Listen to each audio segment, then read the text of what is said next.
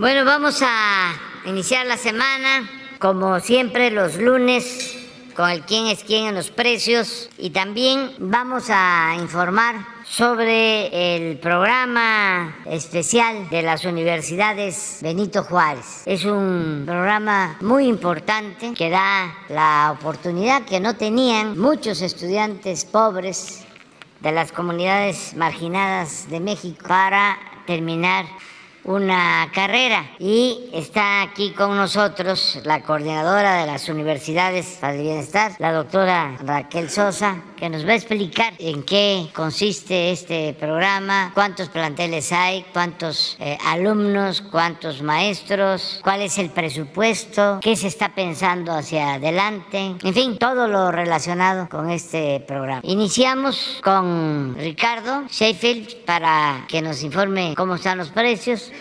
de los combustibles y de los alimentos básicos. Y luego también vamos a transmitir los videos, pero empezamos con Ricardo. Buenos días, señor presidente. Buenos días a todas y a todos ustedes. ¿Quién es quién? En el precio de los combustibles, el precio promedio la semana pasada en México de la gasolina regular fue de 22 pesos con 20 centavos, de la premium 24 pesos con 27 centavos y del diésel 23 pesos con 61 centavos. Si hacemos un corte el 4 de noviembre. La mezcla mexicana de petróleo ligeramente arriba, 85 dólares con 78 centavos de dólar el barril.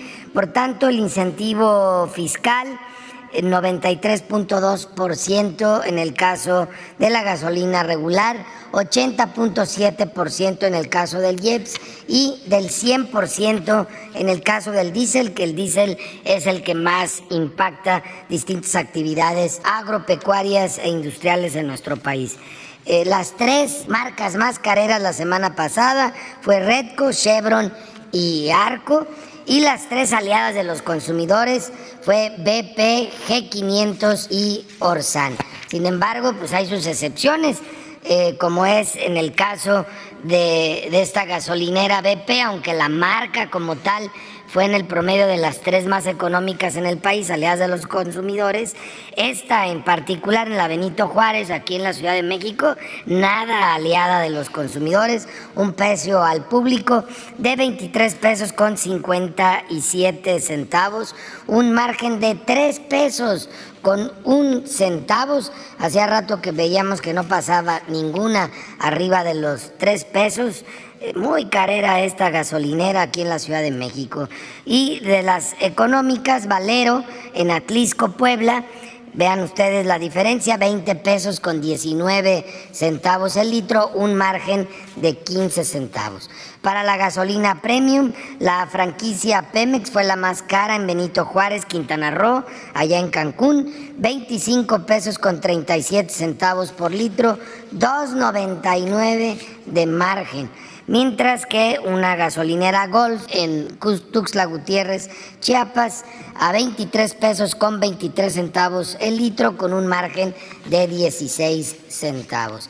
Petroseven, la más cara para el diésel, en Torreón, Coahuila, 24 pesos con 99 centavos el litro, un margen estos angelitos de 2 pesos con 48 centavos comparados con el margen de 15 centavos de franquicia Pemex en Tuxtla Gutiérrez, Chiapas, un precio al público en consecuencia más bajo, 23 pesos con 31 centavos. Recibimos a través de la app del litro por litro, donde pueden presentar sus quejas o denuncias si se descarga de manera gratuita en Android eh, y en iOS, 282 quejas o denuncias y realizamos con ellas 295 verificaciones o constataciones.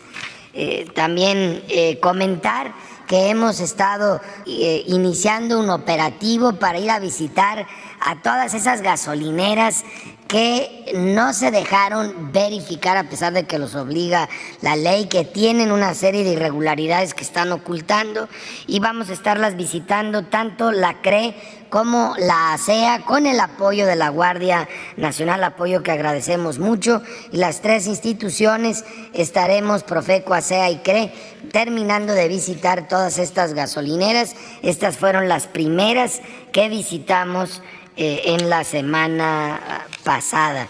Vamos a ver, sin tomar en cuenta el margen, cuál es el precio más económico para la gasolina regular. Lo encontramos en Atlisco, Puebla. Es de Valero a 20 pesos 19 centavos el litro de la regular. Y de BP también en Atlisco, Puebla a 20 pesos con 35 centavos. Las más caras, 25 pesos con 9 centavos en Bahía de Banderas, Nayarit, desde franquicia Pemex. Y 24 pesos con 50 centavos de Chevron en Culiacán, Sinaloa. La más barata de la Premium, 22 pesos con 39 centavos de franquicia Pemex en Altamira, Tamaulipas y 22 pesos con 59 centavos de móvil en Tampico, Tamaulipas. La más cara, 26 pesos con 99 centavos de la 76 en Hermosillo, Sonora y 26 pesos con 25 centavos de BP en Zapopan, Jalisco. Para el diésel, la más barata, 22 pesos con 19 centavos también en Atlisco, Puebla de Valero y 22 pesos con 79 centavos de BP en Coatzacoalcos, Veracruz. Las más caras, 25 pesos 30 centavos el litro de diésel en 14 San Luis Potosí y 25 pesos con 10 centavos de franquicia Pemex en Sinapecuaro, Michoacán. Y seguimos también yendo a visitar el tema de los servicios sanitarios, constatarlo en las distintas gasolineras que estén limpios y de preferencia no los cobren en el gas LP. Con corte el 2 de noviembre, el precio internacional convertido a kilos y a pesos 23 pesos con 9 centavos. ¿Cuál es el promedio en México de las 220 regiones? 20 pesos con 57 centavos por kilo. Ustedes pueden ver ahí más de 2 pesos de diferencia abajo en el promedio nacional en México. El mismo 2 de noviembre, 12 pesos con 48 centavos el litro de gas para tanques estacionarios. El promedio de las 220 regiones en México, 11 pesos con 10 centavos, más de un peso de diferencia abajo. Y también seguimos encontrando quien da por debajo del precio máximo en la zona, que son aliados de los consumidores en Puebla, en el Estado de México, en Hidalgo y en Sinaloa. Un ejemplo de ello, Gas El Paraíso, en Huitzilán de Cerdán, Puebla, 11 pesos con 12 centavos el litro, mientras que la máxima, el precio máximo es de 11 pesos con 67 centavos en esa región, un poquito más de 50 centavos por abajo por litro. Y también tenemos ejemplos para cilindros de gas eh, tenemos ejemplos en Puebla, en Zacatecas, en Estado de México, en Guanajuato y en Tamaulipas, como es Gas El Paraíso, que son aliados de los consumidores en Huitzilán de Cerdán, Puebla, dando un precio al público de 20 pesos con 60 centavos el kilo, cuando el precio máximo es de 21 pesos con 62 centavos, un peso por abajo del precio máximo. Realizamos 819 visitas y o verificaciones. Encontramos eh, con problemas una con un vehículo que se inmovilizó y también un instrumento de medición, 4% de cilindros en mal estado y dos negativas a ser verificados en este tema de gas. Una de ellas fue eh, Supergas de México en Cuautitlán Iscali, que no se permitió verificar, y otro eh, fue en, eh, en, el municipio de Tuxpan, en el estado de Veracruz, eh, Servigas SA de CB. Estaremos visitándolos ahora también en operativos especiales con apoyo de la CRE y la ASEA. Vamos ahora a ver quién es quién en los 24 productos básicos. Tenemos la línea negra, que es el índice eh, nacional de precios al consumidor para bebidas y alimentos, que está por publicarse el resultado oficial en próximos días, pero la proyección estimada es que se haya podido detener en general el proceso inflacionario, que es una escalonada que lleva varios meses respondiendo a la escalonada en todo el mundo. Hay una baja continua en el precio de los 24 productos, tanto en el precio máximo de la canasta, lo podemos ver en la línea roja, como en el precio de la canasta mínima. Vamos a ver ahora por regiones. La más cara la semana pasada para estos 24 productos fue HEB allá con mis paisanos Panzas Verdes en León, Guanajuato, 1068 pesos con 50 eh, centavos, mientras que el más económico fue de Mercado Soriana en eh, Tultitlán, Estado de México, 918 pesos con 90 centavos. Vemos ahora en la zona centro-norte que este paquete de 24 productos para que pueda alimentarse bien de manera saludable una familia de cuatro elementos, que es el promedio de la familia en México. Estos 24 productos, el más caro se encontró en HB e de San Luis Potosí a 1.109 pesos con 50 centavos, mientras que el más económico fue en Soriana Hiper La Paz, en La Paz, Baja California Sur, 920 pesos con 90 centavos. Y en la zona norte, la opción más cara fue de HEB en Saltillo, Coahuila. Tienen el paquete en 1120 pesos, mientras que Merco Arrenberry, que es un buen proveedor en Monterrey, eh, Nuevo León, aliado de los consumidores, lo tiene 901 pesos con 87 centavos. Es una diferencia muy significativa de 219 pesos abajo. Merco Arrenberry, a ver si aprenden los de HEB y le hacen un esfuercito también para apoyar a los consumidores. Y en la zona sur-sureste tenemos que el precio más alto es de la central de abastos de Mérida, en Mérida, Yucatán, con un precio al público de 1.053 pesos con 70 centavos, mientras que la semana pasada que también fueron la más cara en Mérida, estaba a 1080 con 20 centavos, ya hicieron un, un esfuercito ahí, le bajaron 27 pesos de una semana a otra, muy bien, aunque siguen siendo la opción más cara en la zona sur-sureste y la más económica para estos 24 productos fue Soriana Express en Campeche, Campeche, que tuvo el paquete 942 pesos con 60 centavos. Muchas gracias. Muy buenos días a todos ustedes. Vamos a presentar el eh, estado del programa de universidades para el bienestar Benito Juárez García. Bueno, empezamos con, con una definición básica de lo que es el programa y elegí una frase del poema de Miguel Hernández que empieza diciendo en qué nos parecemos, eh, pero en qué no nos parecemos a otras instituciones de educación superior. Lo primero principal es que se trata de una política pública para superar la exclusión en la educación de tipo superior y que ubica sus sedes preferentemente en regiones, zonas y comunidades alejadas de los principales centros de población del país. Es un programa totalmente gratuito, sin costos adicionales por ningún servicio eh, educativo a lo largo de la carrera Naturalmente, nuestros estudiantes tienen beca eh, de la Coordinación Nacional de Becas y también seguro facultativo del Instituto Mexicano del Seguro Social. No aceptamos ningún condicionamiento de ingreso, eh, desde luego en particular el examen de admisión, pero sí realizamos valoraciones diagnósticas de nuestros estudiantes y formativas en todos los ciclos escolares. Enseguida, nuestro programa educativo es un programa flexible que combina y articula la actividad en aula con la práctica y se propone también eh, en todo y para todo, lo vamos a ver en un momento, el servicio a la colectividad.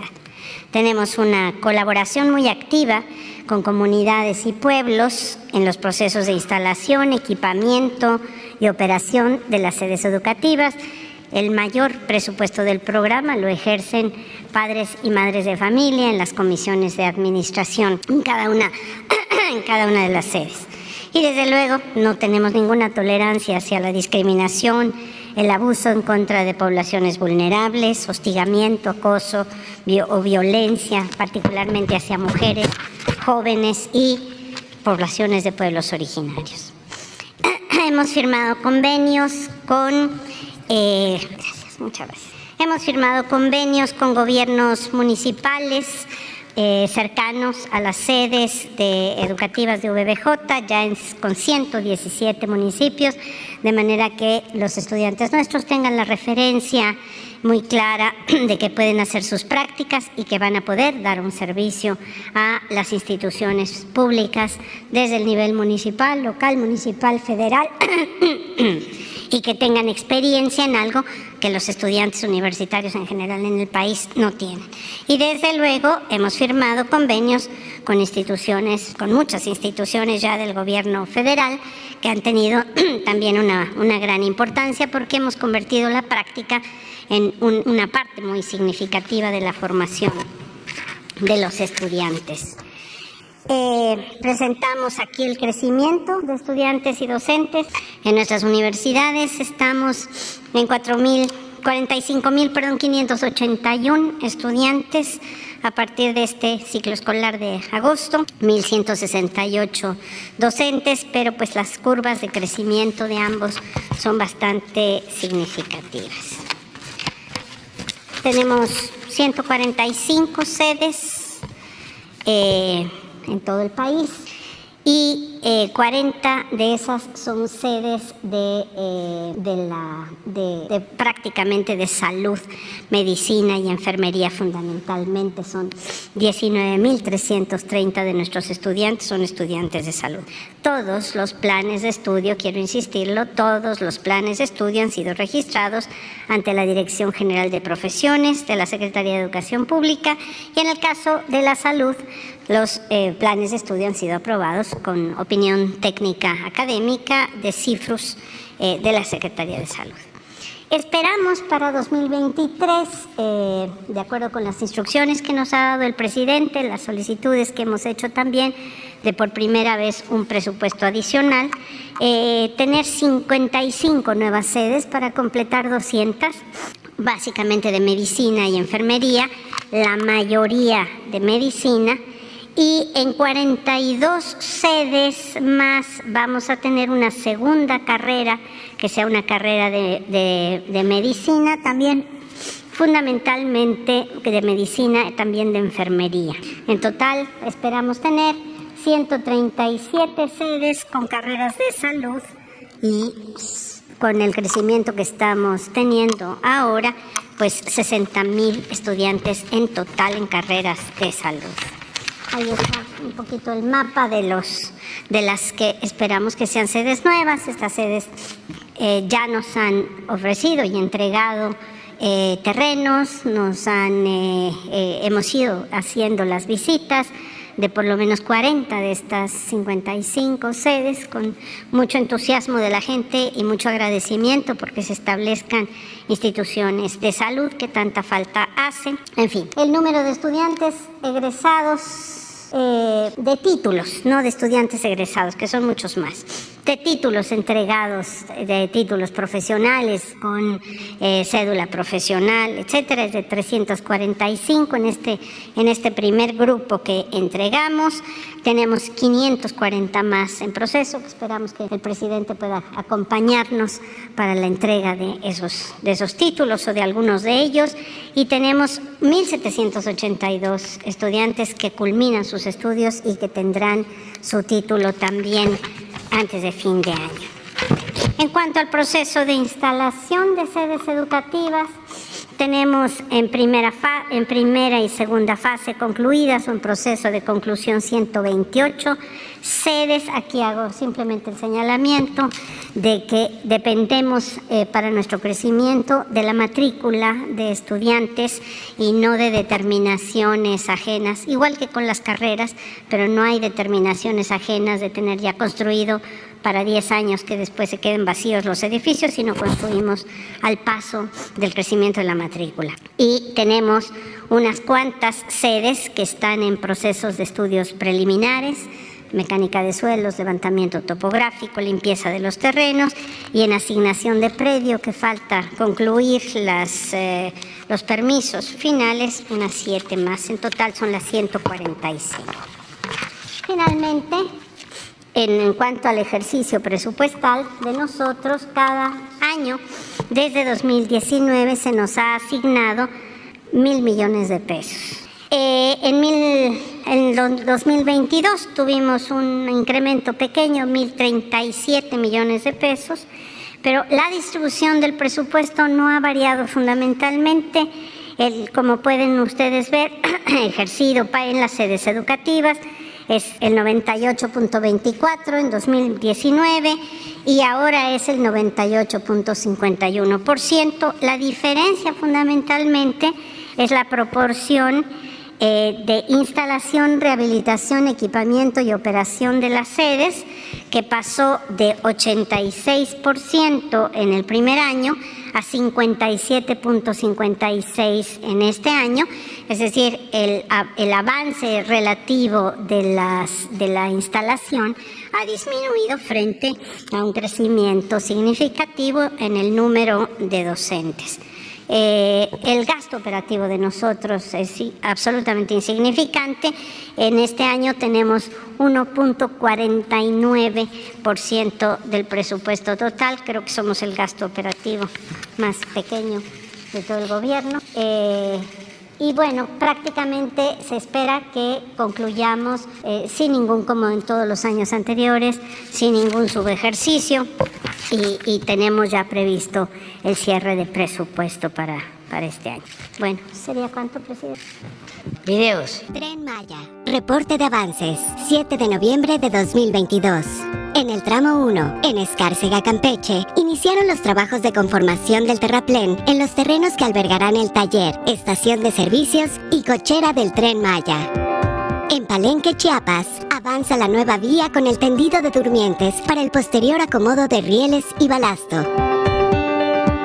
En el tramo 2, a la altura del poblado de Bacapchen, municipio de Calquiní, en Campeche, continúan los trabajos de aplanado y conformación de terraplén para la instalación de vía. En Pocboc, municipio de Geselchacán, sigue el tendido y compactación de su balasto. También en Geselchacán avanzan las obras de drenaje transversal con trabajos de herrería, carpintería y colocación de tubocretos. En el tramo 3, a la altura de los municipios de Mérida y Tishpehual, Yucatán, continúa la colocación de riel en la segunda vía férrea. También avanza la construcción de andenes en la estación Izamal, la cual contará con cuatro vías. Se estima que la movilidad en la estación Izamal será superior a 2.000 pasajeros al día. El tramo 4 siguen los trabajos de habilitado de acero, cimbrado y colocación de vigas de concreto para un paso superior vehicular, el cual permitirá el paso seguro de trenes y vehículos, así como la conectividad de diversas localidades de Izamal y Cantunil en Yucatán.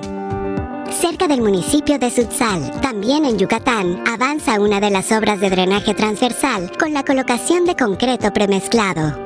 Con las obras de drenaje transversal se garantiza el paso del tren Maya al evitar inundaciones sobre la vía. El tren Maya avanza.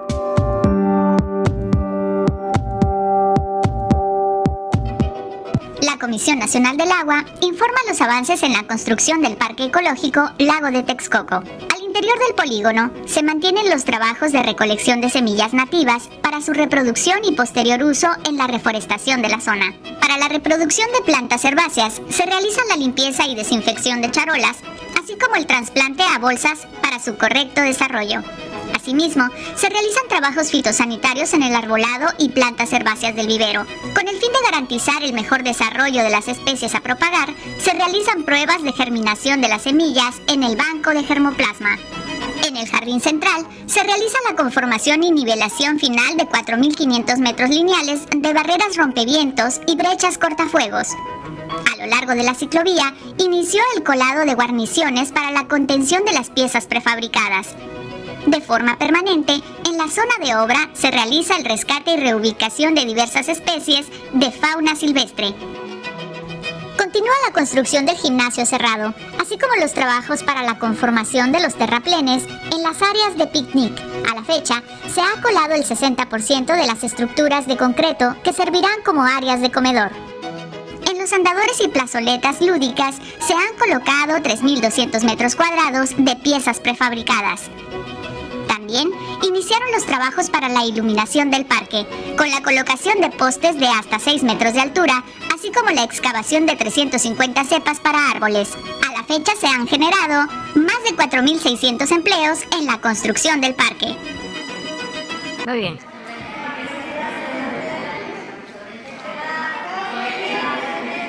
Vámonos a la, a la segunda y a la primera esta. Segunda y la primera. Sí, buenos, segunda fila. Segunda y primera.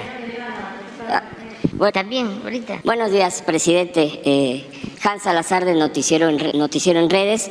Eh, sobre el tema precisamente de las universidades, hay uno en particular, de hecho, ha venido a manifestarse. El día de hoy vinieron a manifestarse y quisiera yo preguntar concretamente, porque hay peticiones sobre esta comunidad estu- estudiantil. eh, lo voy a, me- si me permite leerlo. eh, en lo que es la sede en el tema, en la carrera de medicina aquí en Tlalpan, hay la solicitud de que sea una sede no provisional, sino ya definitiva y con condiciones propicias, porque eh, los estudiantes dicen que no tiene las condiciones la provisional actualmente. También que eh, si se puede brindar un informe respecto al uso de recursos destinados al proyecto Posada del Sol, el- también el apoyo de las autoridades para facilitar e iniciar la construcción de la sede de medicina eh, Posada del Sol, que se respeten las condiciones laborales de la plantilla docente respecto a la legislación actual, porque eh, ellos argumentan que no hay eh, incluso los suficientes docentes y que se contraten más precisamente para incrementar esta plantilla actual y cubra las necesidades escolares y permita el regreso a las actividades académicas. Ellos dicen que ya ha habido un diálogo, sin embargo, eh, consideran que hasta ahorita no se ha dado satisfacción a estos puntos concretamente de esta, estas universidades que usted ha creado, presidente. Yo preguntarle, aprovechando la presencia eh, de quien es responsable, que se puede responder a los estudiantes, porque es la comunidad estudiantil. De hecho, eh, eh, no es un grupo, sino es la comunidad y ya han estado aquí afuera del Palacio Nacional. ¿Tú quieres contestar? Bueno, en el caso de la Escuela de Medicina de Tlalpan, tuvimos una desgracia en septiembre con el terremoto que afectó seriamente el lugar que ocupábamos como sede. De todas maneras, era una sede provisional y estamos en espera de que se pueda eh, hacer una sede definitiva. Tuvimos la propuesta del gobierno de la Ciudad de México de ocupar una sede en Milpalta, en la delegación, en la alcaldía, perdón, de Milpalta, y en eso estamos esperando que se resuelva un problema judicial para que pueda ocuparse Es un espacio grande al lado de una clínica y hay una demanda específica de servicios de salud y de carrera de salud ahí en Villa Milpalta. Entonces estamos esperando esa, esa propuesta y desde luego también la Secretaría de Educación Pública nos ha apoyado con la ocupación, la posibilidad de la ocupación. Yo creo que esta misma semana debe estar lista de la ocupación de, la, de una sede del Colegio de Bachilleres que desocuparon los del Colegio de Bachilleres, está en perfecto buen estado. Ahí también en Villamilpalta ya estaríamos muy cerca de, de la sede eh, que, tene- que tendremos en Villamilpalta. En relación a Posada del Sol, el proceso debe iniciar. La, construcción en Posada del Sol va a ser rápido y es posible que pudiéramos tener, en principio estaba previsto para la carrera de Derecho, podemos tener también eh, la, carrera de Medicina en esa misma sede, un poquito más adelante, pero deseamos que ya no se interrumpan más, que dejen de, de haber, eh, digamos, eh, que, dejen de, de estar fuera de clases los, los estudiantes de medicina. Y efectivamente hemos hablado con, con ellos varias veces, yo me he reunido con ellos también, ¿verdad? Eh, bueno, hasta ahí creo, ¿no? Fundamentalmente. Sí, doctora, una pregunta eh, en respecto, nada más para puntualizar, en el tema de la Posada del Sol, eh, ¿tienen tiempos aproximados, así como lo tienen con Villa Milpalta, respecto a la sede de medicina? Ese ha sido un proceso más o menos largo y complejo porque es un lugar que es patrimonio histórico-cultural del, del país, no solo de la ciudad. Y hemos trabajado de la mano de la Secretaría de Obras de la Ciudad de México y de eh, la Dirección de Patrimonio Arquitectónico, Artístico, Histórico de México. Ya nos dieron su visto bueno, lo mismo la Secretaría de Desarrollo Urbano y Vivienda en la Ciudad de México. El proceso es un proceso de rehabilitación complejo porque es un edificio que se dañó mucho y que no ha sido habitado en 70 años.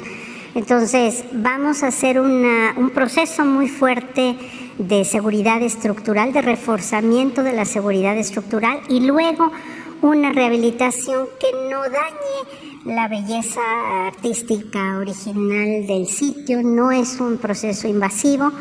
Yo espero que estemos iniciando, eh, eh, vamos a presentarnos ante la alcaldía Cuauhtémoc ahora con todos los documentos y yo esperaría que a más tardar en enero estaríamos ya iniciando posiblemente en una primera etapa unos ocho o nueve meses. Eh, doctora, y para precisar nada más lo de la docencia, ¿sí se está revisando lo, lo de la plantilla y todo esto también en Constantemente, constantemente. Nosotros estamos haciendo constantemente evaluación del trabajo, de las actividades de nuestros docentes.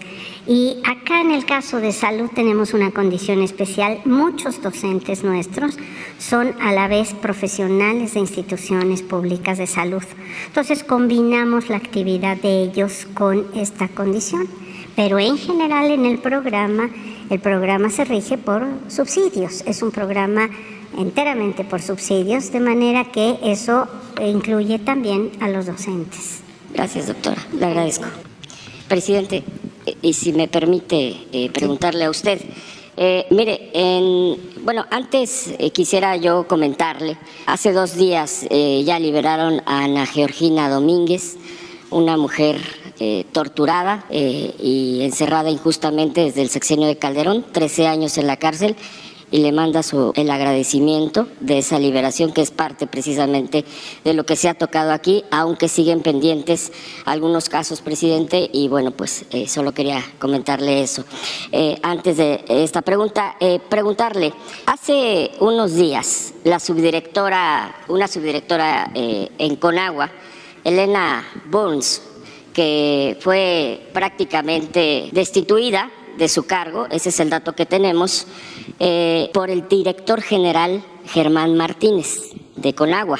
esto es a raíz, de acuerdo a estas versiones que eh, personal misma de eh, personal de su equipo, pues me refiero, es que han denunciado que Elena Burns en su calidad de servidora pública, existencia de la industria de abogados para obtener concesiones sin importar los daños o si se carece de agua. Ellos han frenado intentos de esto, el equipo de, esta servidora pública, Elena Burns, que es una eh, persona, una servidora, que, bueno, pues no solamente eso, sino han estado combatiendo eh, pues concesiones que no deben de, darse por esta, porque hay una serie incluso de equipos de abogados que pues trafican prácticamente con trámites, con todo esto del vital líquido. Incluso generaron el procedimiento para el registro de derechos al agua al núcleo agrario. Frenaron intentos de extinguir decenas de miles de pequeños concesionarios, concesiones eh, y propuso procedimientos para cumplir la consulta pública mediante el cual el 76.1% de la población de Mexicali demandó la salida de Constellation Brands. Estuvo en esa lucha que precisamente, bueno, aquí ya se ha aclarado y que se reubicó esta planta.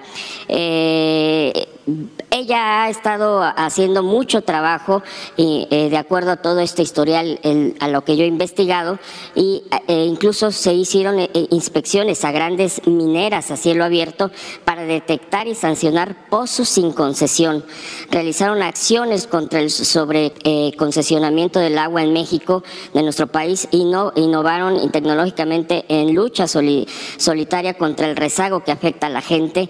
Y bueno, pues mientras que grandes intereses se les eh, otorga todo tipo de facilidades para sus concesiones. Esta denuncia eh, o estas denuncias porque hay gente que apoya, gente que se ha comprometido con esto, incluso usted es eh, quien eh, la propuso, la puso en el cargo como responsable. hay, y la pregunta sería en este contexto, esta destitución, ¿usted la conocía? ¿Qué le ha informado el director de Conagua? ¿Cuáles son las circunstancias? Porque, bueno, pues hay mucha preocupación, pues ha defendido precisamente a comunidades, ha defendido que no se trafique con el tema de las concesiones de agua, etcétera. Concretamente esto, y si ahorita me permite una última pregunta, presidente. Bueno, sobre esto es eh, una decisión que se tomó. Me consultó a mí el director de Conagua, Germán Martínez, a que también le tengo confianza, y eh, yo autoricé que se propusiera este cambio, buscando que Elena nos ayudara en otra tarea eh, ya hablé con ella, le hice una propuesta en dos sentidos, también vinculados al agua. Una propuesta es de que me ayude a definir cómo hacer una reforma a las leyes para eh, hacer un uso racional del agua y cuidar este líquido mm, fundamental, básico, este alimento. Eh, entonces le propuse eso que trabajara conmigo para que se pudiese llevar a cabo un planteamiento y evitar la sobreexplotación de mantos acuíferos, sobre todo en el norte, en regiones donde ya no se debe de permitir que empresas cerveceras o otro tipo de industrias que consumen mucha agua se instalen porque no hay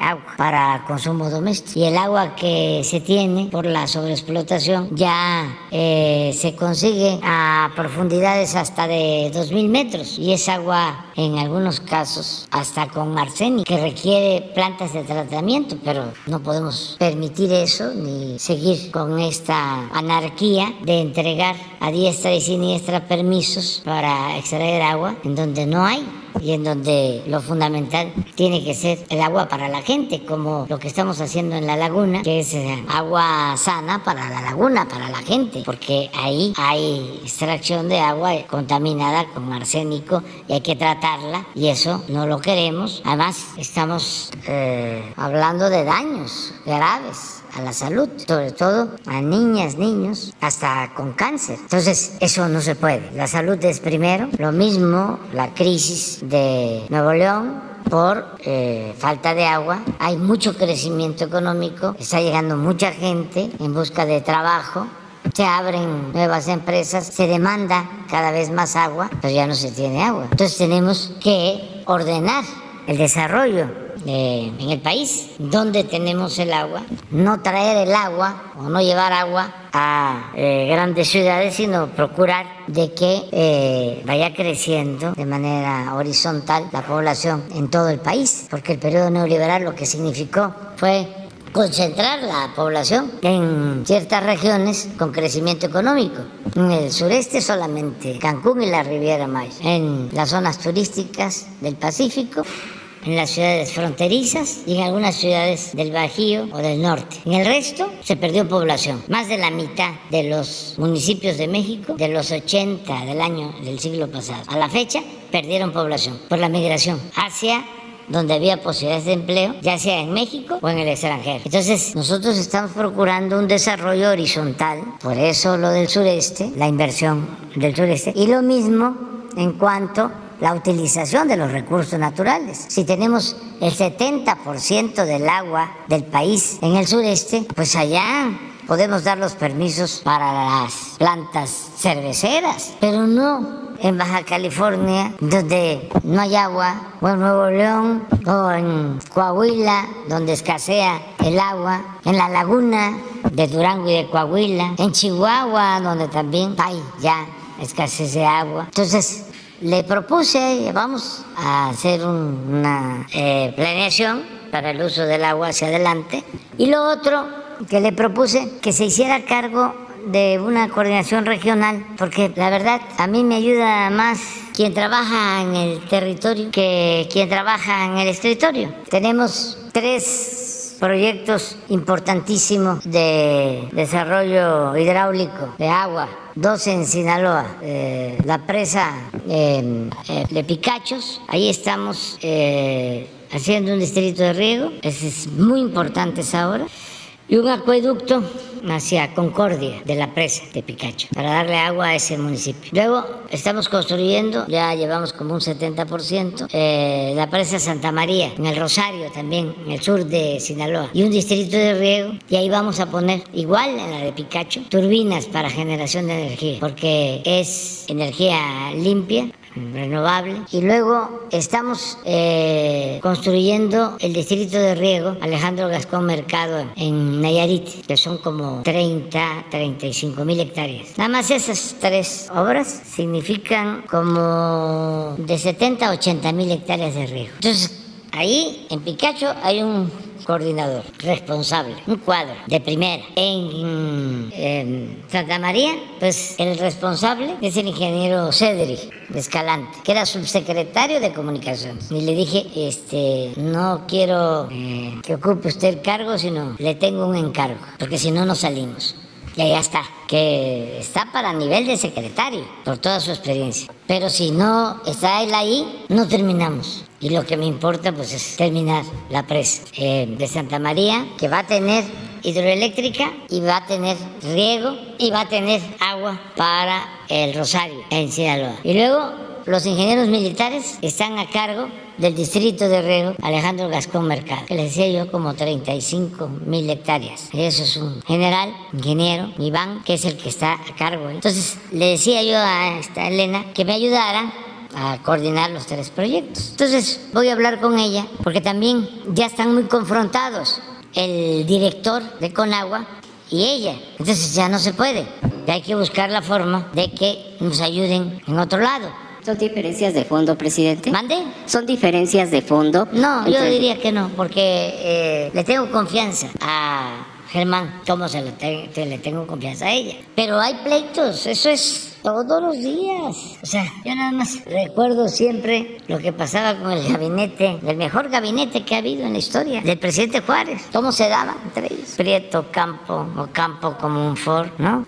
Tú que eres este doctora en historia, lo sabes perfectamente bien. Y este, pero el mejor gabinete más que Juárez tenía paciencia, eh, pues también cambiaba y cambiaba y cambiaba, porque pues todos ellos eran gentes con mucho criterio. Se decía que eran hombres que parecían gigantes. Entonces, este, Juárez tenía más experiencia que todos ellos, porque había hecho carrera política desde abajo, desde Oaxaca. Había estado, creo que, en el Poder Judicial, en Oaxaca, en el Legislativo, gobernador, ya después de que Santana lo envía al exilio, antes de encarcelar en San Juan de Ulúa, este, está en la corte, luego eh, presidente y todo lo que este, vivió con la guerra de reforma y luego la intervención. Entonces, el mejor periodo eh, de mm, todo el siglo XIX es el que se conoce como el de la República Restaurada, que es una parte del gobierno después del triunfo contra los franceses, que regresa a triunfal Juárez. Es de 1867 a 1876.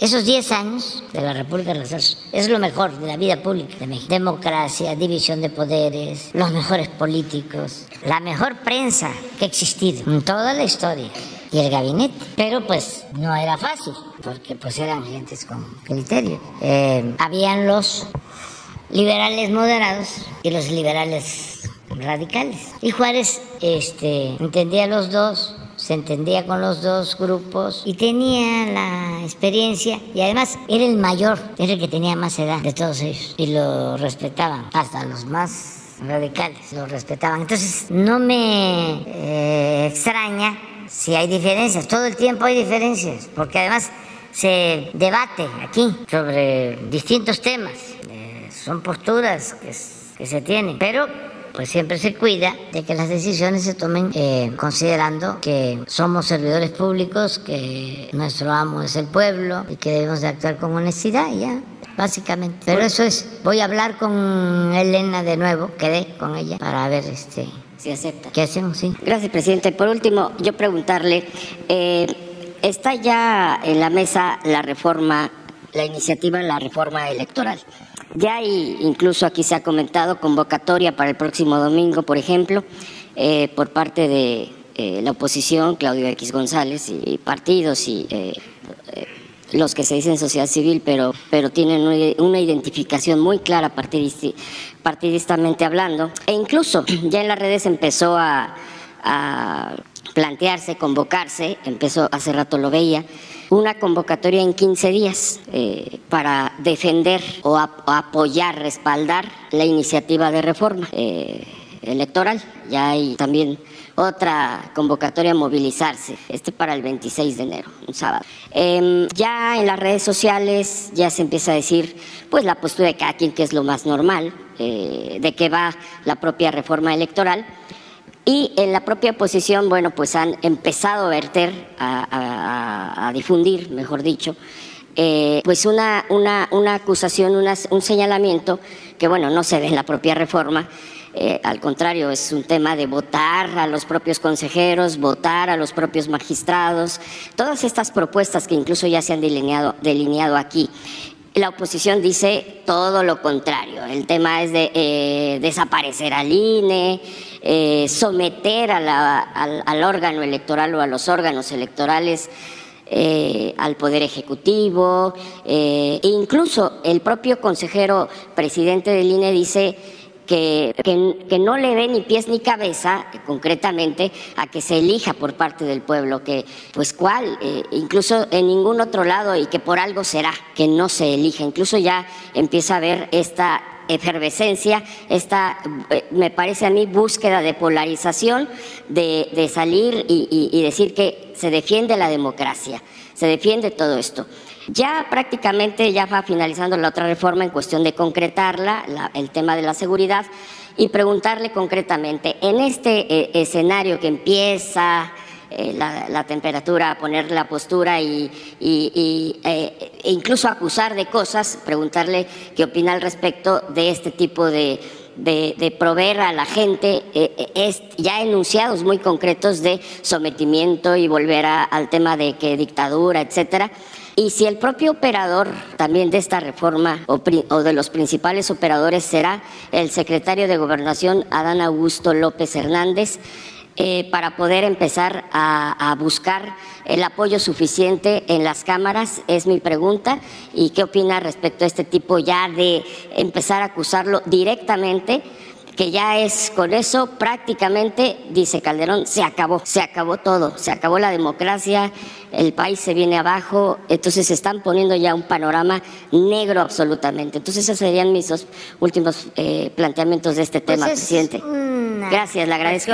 Sí, eh, normal, porque se está llevando a cabo una transformación, eso no hay que olvidar. Y hay una reacción se ha agrupado en un bloque el conservadurismo, la derecha. Y no solo es la reforma eh, electoral, pues eh, desde que empezamos se opusieron a la reforma eléctrica, sí, se opusieron a las pensiones para los adultos mayores y se han opuesto a todo y ahora se presenta lo de la reforma electoral y también este, lo agarran de bandera. En el fondo es eh, una lucha política porque ellos quieren que continúe el mismo régimen de corrupción. No voy a terminar, no voy a dejar de decir. Lo que está en el fondo es que quieren seguir robando porque no tienen llenadera, quieren mantener privilegios y ellos están a favor que se escuche bien y que se escuche lejos de un sistema político muy parecido a la oligarquía, al gobierno que definía Aristóteles como el gobierno de los ricos, un gobierno en donde todos los intereses cuenten menos el interés del pueblo y que no se hagan, que no engañen, que no simulen. Ese es el fondo. Quieren Kratos sin demos. La democracia es Kratos y demos. Demos es pueblo, Kratos es poder. Es el poder del pueblo, pero ellos nada más quieren kratos, quieren poder sin demos, sin pueblo. Esa es la diferencia, eso es todo. Son muy corruptos, muy rateros. ¿Cómo no van a ser corruptos? ¿Cómo no van a ser rateros si los que impulsan ese movimiento fueron los que apoyaron todo el saqueo que se llevó a cabo en el país en los últimos 36 años, desde el 83 hasta el 2018. 36 años robando, saqueando. Convirtieron a México en el país de mayor desigualdad en el mundo en donde unos cuantos lo tienen todo y la mayoría carece hasta de lo más indispensable. Entonces es una cúpula de poder económico y de poder político con achichincles, voceros y despistados aspiracionistas que buscan llegar a ser fifís y desde luego los medios de información.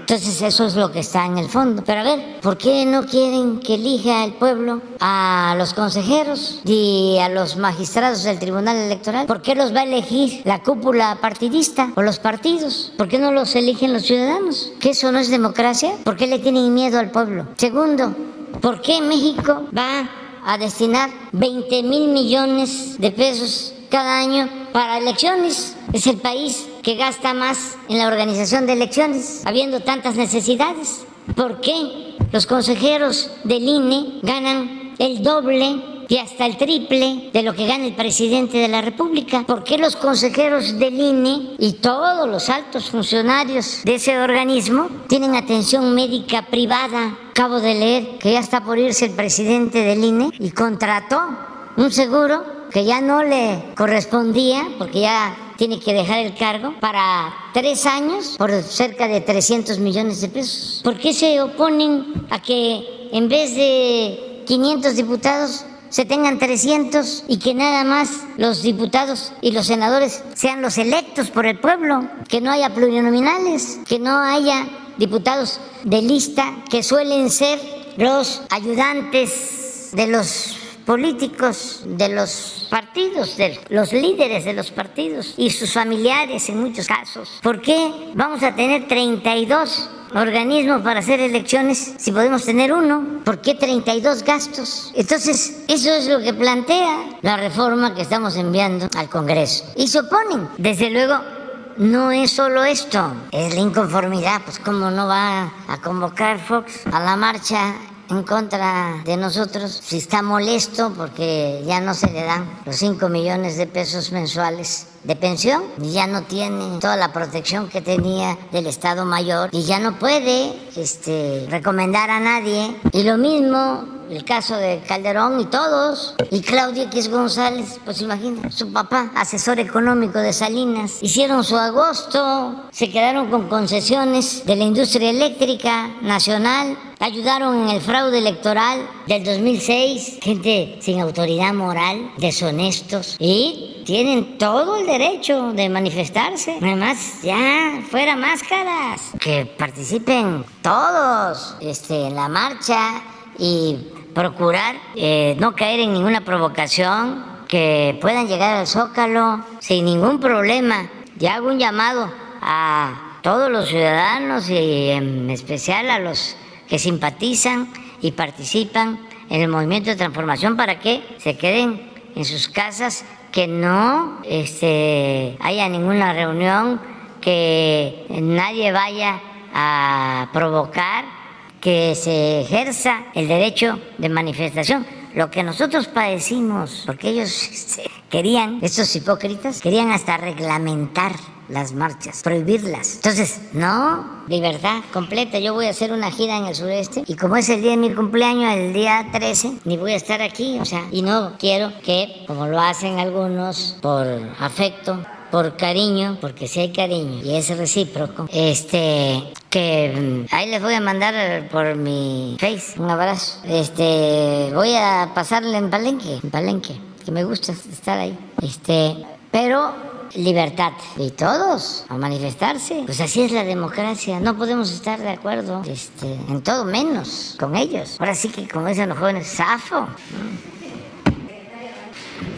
Ah, sí, pero ya la gente sabe de qué se trata, nada más que no mientan. También es pedir mucho, porque son muy hipócritas. Entonces hablan de que se va a destruir eh, el, el INE, que va a haber una dictadura, que lo estoy haciendo porque me voy a quedar eh, va a haber reelección, pues que no se deje engañar la gente, que la gente que vaya, que sepa que esa es una marcha, una manifestación en contra de nosotros por la política que estamos llevando a cabo en favor del pueblo. Todos, todos esos, aunque vayan a misa los domingos, no le tienen amor al pueblo y son racistas, en su mayoría clasistas y muy hipócritas. O sea, que lo sepan, pues, que se sepa bien y que tampoco son demócratas, son los que han participado en los fraudes electorales y quisieran seguir teniéndose ellos el control de los organismos electorales para seguir haciendo fraudes. Porque, ¿cómo van a regresar?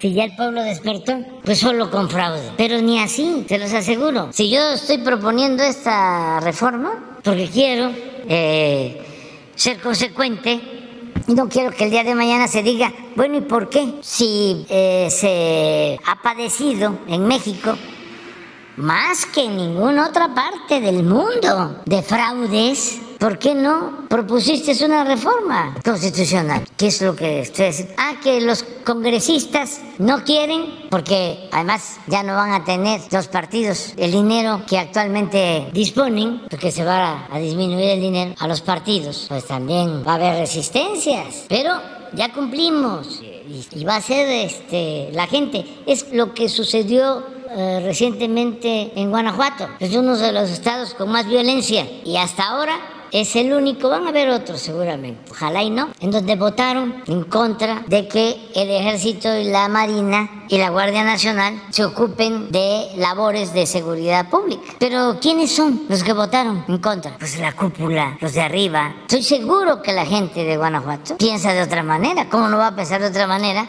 Nada más el fin de semana quieren que les muestre a ver cómo estuvo Guanajuato. Y los legisladores de Guanajuato, del PAN, votando en contra, no quieren que esté el ejército, no quieren que esté la marina, no quieren que esté la Guardia Nacional. Pues ¿saben qué? Ellos puede ser que no quieran, porque ellos traen hasta guardaespaldas, pero el pueblo de Guanajuato no y está padeciendo de inseguridad, pues sí va a seguir el ejército y va a seguir la Marina y va a seguir la Guardia Nacional en Guanajuato. Además esto lo digo para que no piensen que se van a quedar desprotegidos, porque hasta da que pensar, miren, desde el fin de semana. 28 homicidios, 12% de todos los homicidios del fin de semana, de los 243 en Guanajuato. Y votando para que no esté el ejército, ni la marina, ni la Guardia Nacional. Diez estados sin homicidios el fin de semana, afortunadamente. Pero, este, así son y vamos a seguir adelante, garantizando las libertades, esto que expreso,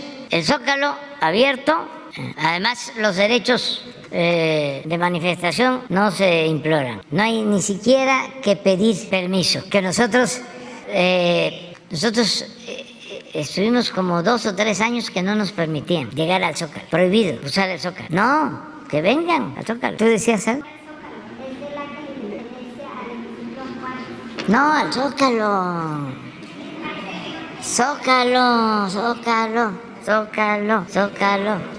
Bueno, ya, ya, ya, ya muy bien. De una vez para lo y ya después nos vamos con dos compañeras, ¿eh? Porque... Sí, eh, gracias, presidente. Eh, agradecer la presencia de la doctora Raquel Sosa para preguntarle, hablaba acerca de eh, 1.170 eh, jóvenes que van a ser, al final del año, van a obtener su título profesional. Me gustaría saber, porque no nos lo dijo, pero cuánto tiempo tiene esta... pues estas carreras, ¿cuánto, ¿cuántos años tienen que estudiar los jóvenes en estas carreras porque eh, pues vimos reclamos de algunos que decían que eran de 2016 sus títulos. Eh, no me queda clara esa parte. La otra es eh, respecto de estas escuelas que no se han construido. Usted hablaba de 135 ya concluidas y 10 que estarían en proceso todavía de, pues, de, la, de edificación. La pregunta en concreto en este sentido sería, estas escuelas que usted dice ya están construidas, en su página eh, está actualizada solamente hasta agosto de 2022 y aparecen muchos, eh, muchas de estas escuelas que no están completamente construidas en la... Eh, pues en, la memoria gráfica que presentan allí, incluso hay terrenos baldíos. Preguntarle esta actualización, ¿cuándo se va a realizar para poder tener toda esta información completa y poder verificar pues que, las escuelas ya están en funcionamiento y los chicos están recibiendo su capacitación? Y la siguiente pregunta también es, ha habido reclamos, no solamente de la Escuela de Tlalpan, no solamente de, de eh, planteles, hubo reclamos en Guerrero, al señor presidente lo abordaron jóvenes estudiantes en Tixla, porque se quejaban de que no tienen escuelas, de que no tienen maestros, de que no tienen representación. Preguntarle sobre estos reclamos, ¿qué les ha respondido usted a los jóvenes? Porque también hay eh, pues acusaciones de estos chicos en el sentido de que usted los, eh, pues de alguna forma los amenazó, los, los conminó a que no hablaran, que porque era eh, pues exponer las deficiencias que tendría su familia, por ejemplo, y es, es el símil que ellos mencionaron, que exponer los expedientes de la familia. Preguntarle si esto es cierto, si es real, si hay eh, este diálogo con los chicos constructivo, porque también hay que mencionarlo, por ejemplo, escuelas en Chiapas se han, se han pronunciado muy favorablemente a través de las universidades del bienestar, pero hay lugares en donde las críticas son también muy severas. Preguntarle esta en primera instancia, por favor. ¿Sí? Bueno, en relación a, a los egresados de este fin de año, son 1.782 la cifra, más los que ya están listos, o sea, los que van a terminar este ciclo escolar en diciembre, son 1.782 y los certificados totales de estudio que ya tenemos listos para título antes de que termine el ciclo escolar son 540 más. O sea, pues van a ser más de 2.000 títulos, ¿verdad? Ampliamente. 1200 por ahí.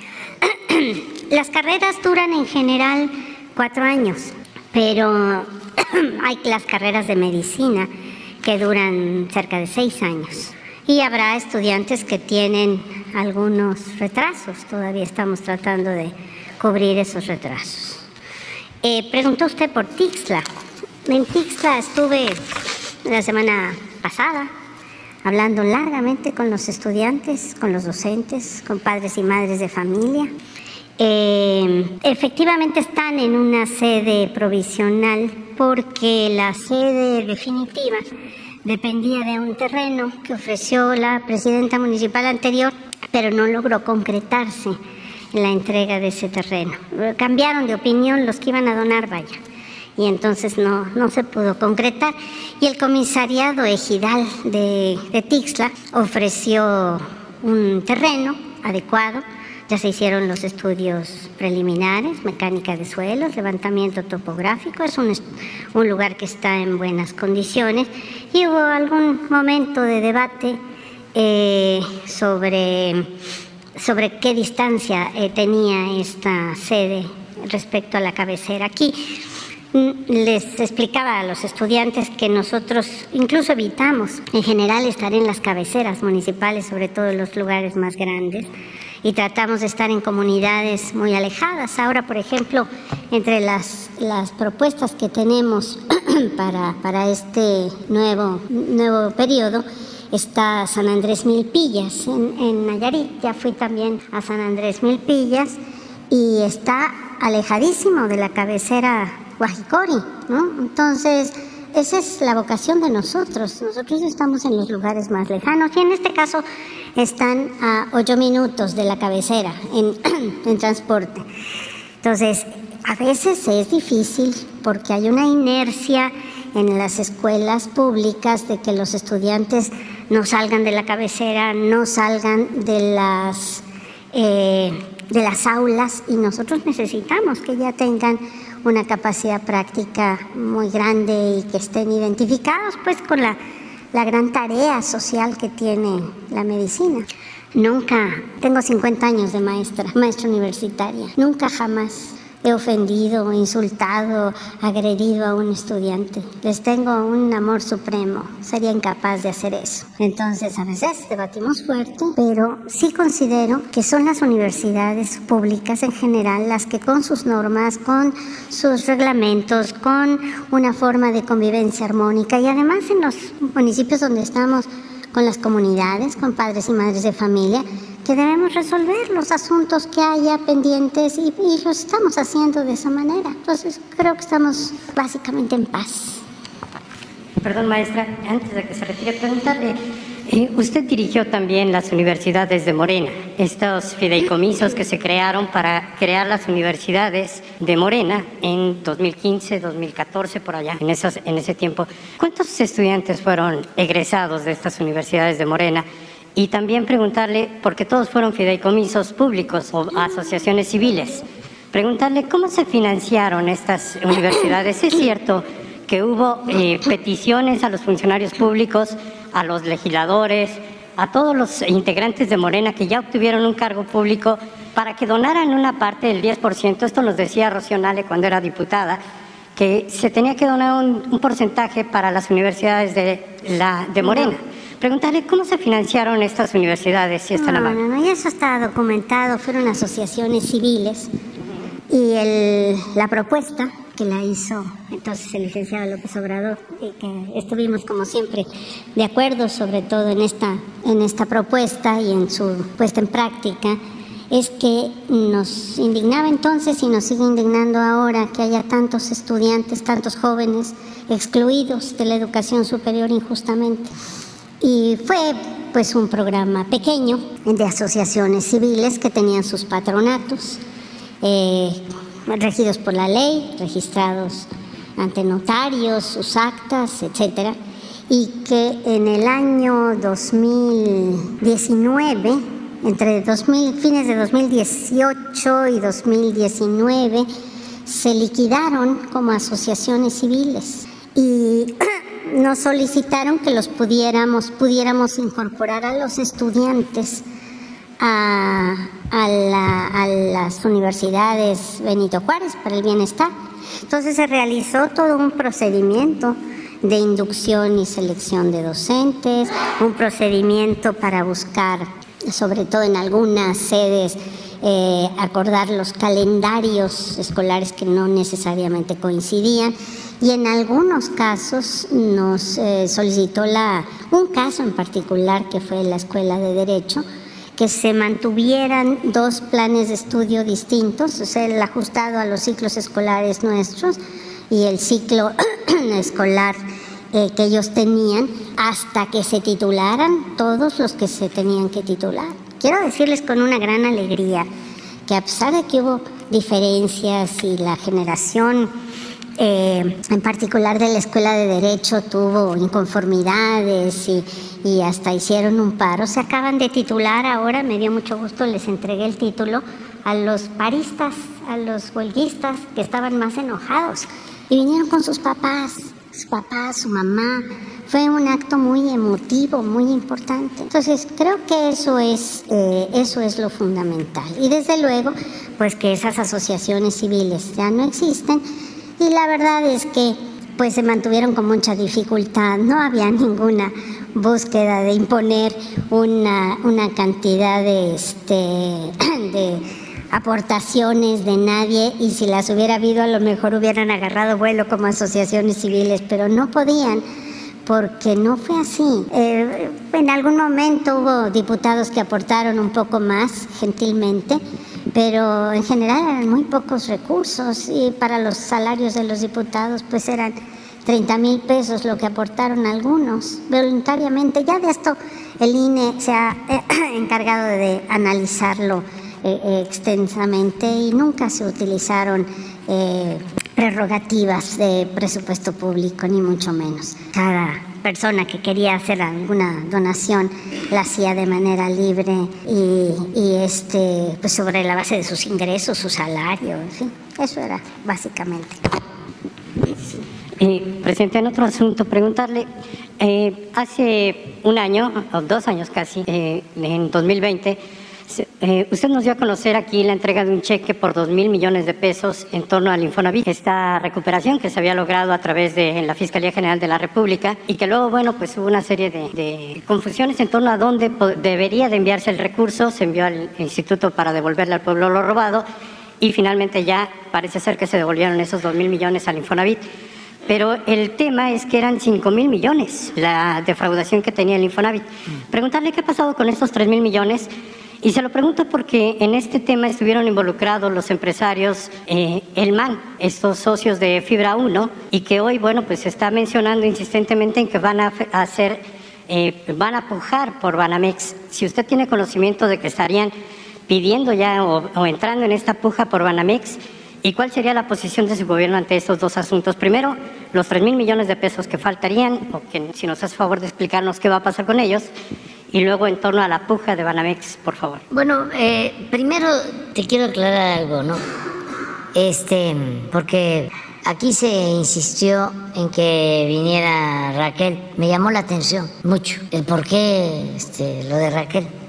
Pero como aquí todo el mundo comparece y la vida pública tiene que ser cada vez más pública, aprovecho para decirles que estoy muy orgulloso del programa que dirige Raquel, el de las universidades eh, Benito Juárez.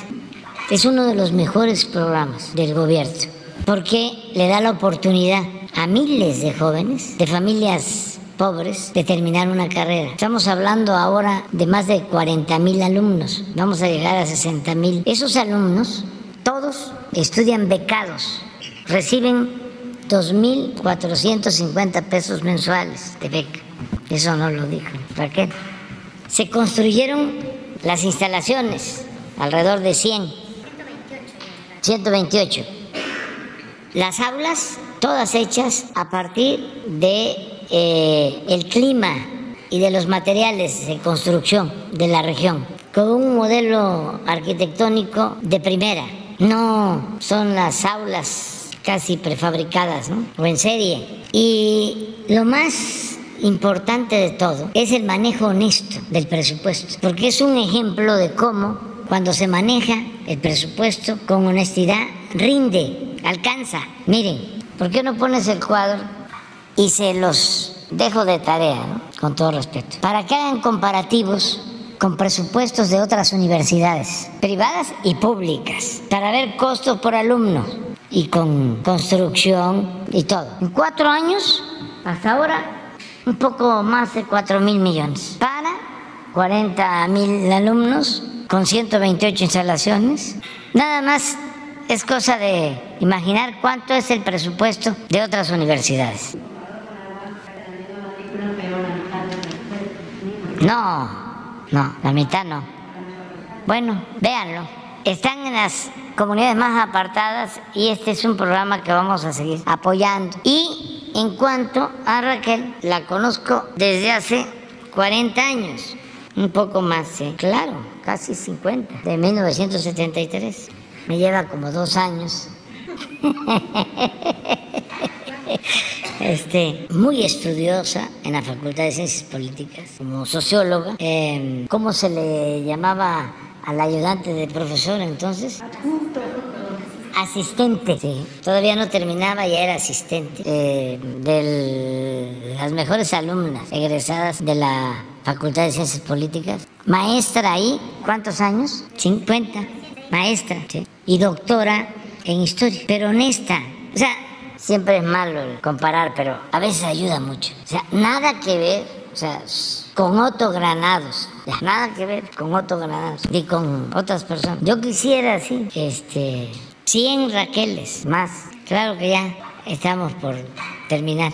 Este, pero eh, es fundamental. Acuérdense de que para el servicio público el 90% de un buen servidor público es la honestidad. Mínimo. 10% es que sea inteligente, trabajador y como la honestidad tiene que ver con las convicciones, por eso no lo incluyo, pero un buen servidor público tiene que tener principios, ideales y eh, amor por el pueblo. Acerca de tus dos preguntas, eh, una, eh, vamos a pedirle a la fiscalía que nos informe. Sí, este, también pues es obvio pues que, no somos iguales, ¿no? No es, ¿se acuerdan ese cuarto lleno de dinero, no? No, bueno, sí, y que dónde quedó.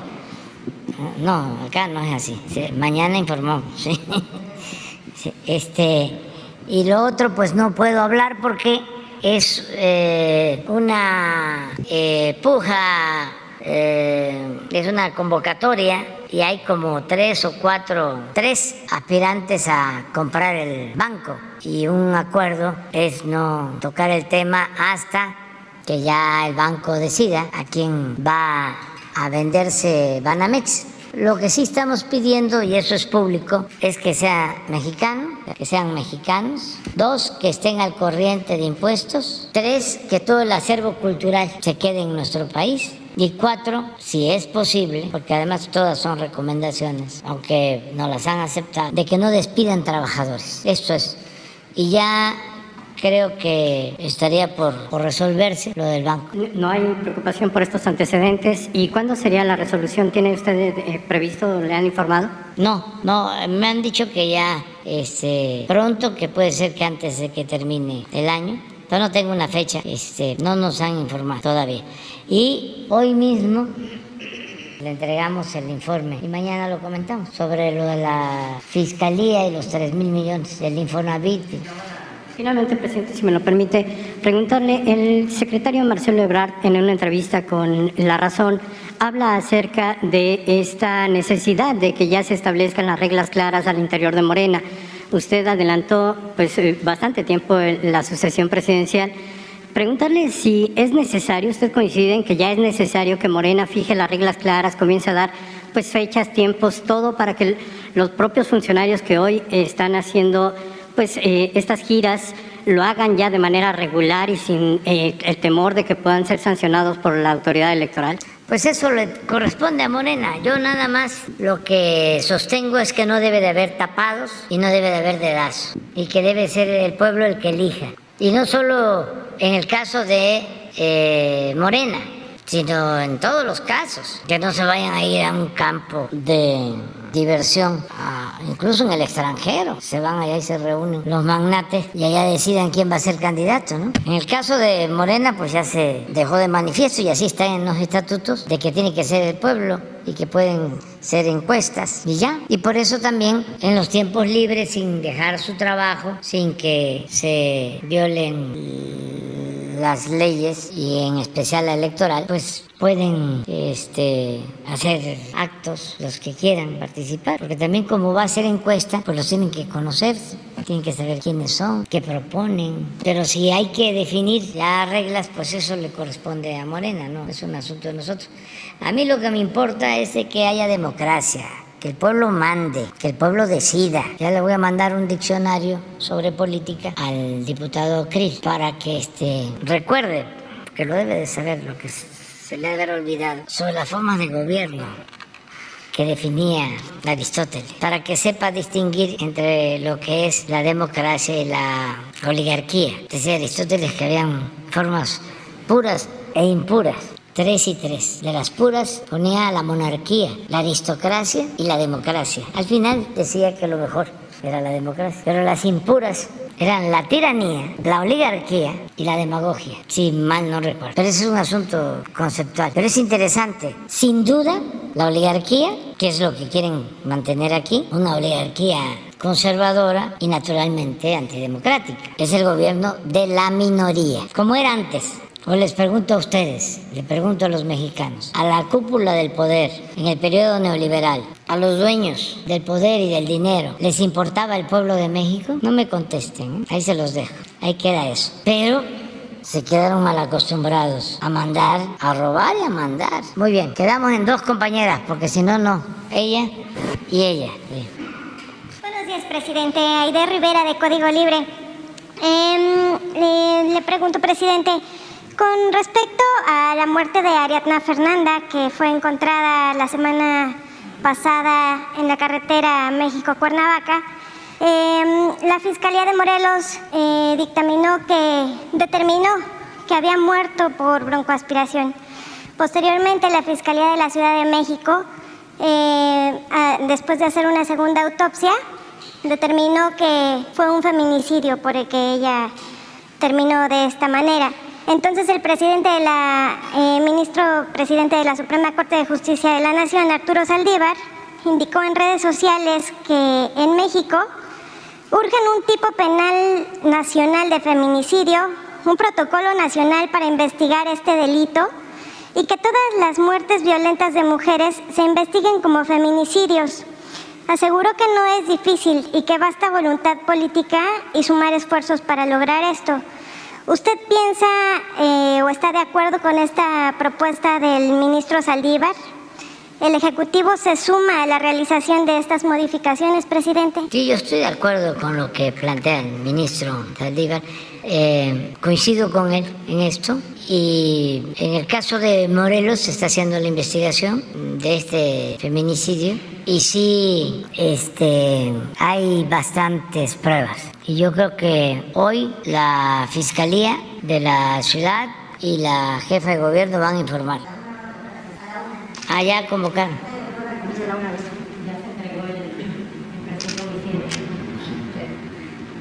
Sí. Bueno, muy bien. Eh, eso es por eso. Eh, me imagino que fue la declaración del ministro, ¿no? Sí, exacto, por eso le comentaba que, que, sucedió esto, la inconsistencia de declaraciones por parte de las dos fiscalias y tuvo que hacer la Fiscalía de la Ciudad de México, quien después, bueno, tuviera que realizar una nueva autopsia para poder determinar que se trató de un feminicidio. Entonces, en ese sentido va la declaración del ministro presidente. Bueno, en otra eh, pregunta, presidente, em, saber si es cierto que peligran los recursos de los trabajadores por los cambios a la Ley Federal de Presupuesto y Responsabilidad Hacendaria en materia del Fondo de Estabilización de los Ingresos Presupuestarios. Si es cierto que el gobierno federal vaya a tocar los fondos de ahorro para el retiro de reservas del IMSS, del ISTE, de Infonavit, de bonos de pensionados y acciones de las CIEFORES. No es cierto. Eso es otro invento, también muy difundido el fin de semana. Yo no soy Cedillo. ¿Quién fue el que creó los afores? ¿Cuándo se crearon? Con Cedillo, ¿no? No, nosotros no podemos comprometer en nada las pensiones de los trabajadores. Lo acabo de decir hace como, bueno, relativamente, hace poco, pero seis meses, en una reunión del Infonavit que tuvimos aquí en el patio, que lo plantearon los dirigentes sindicales, que había ese rumor. Y dije que no. Y no hay absolutamente nada. Eh, hay una mala interpretación de, creo, una ley de presupuesto. De presupuesto, sí. Sí, para eso es, para el fortalecimiento del fondo de estabilización. Y se piensa que se van a utilizar todas las pensiones con ese propósito. No, no es eso. Le voy a pedir al secretario de Hacienda hoy que, este, que lo aclare.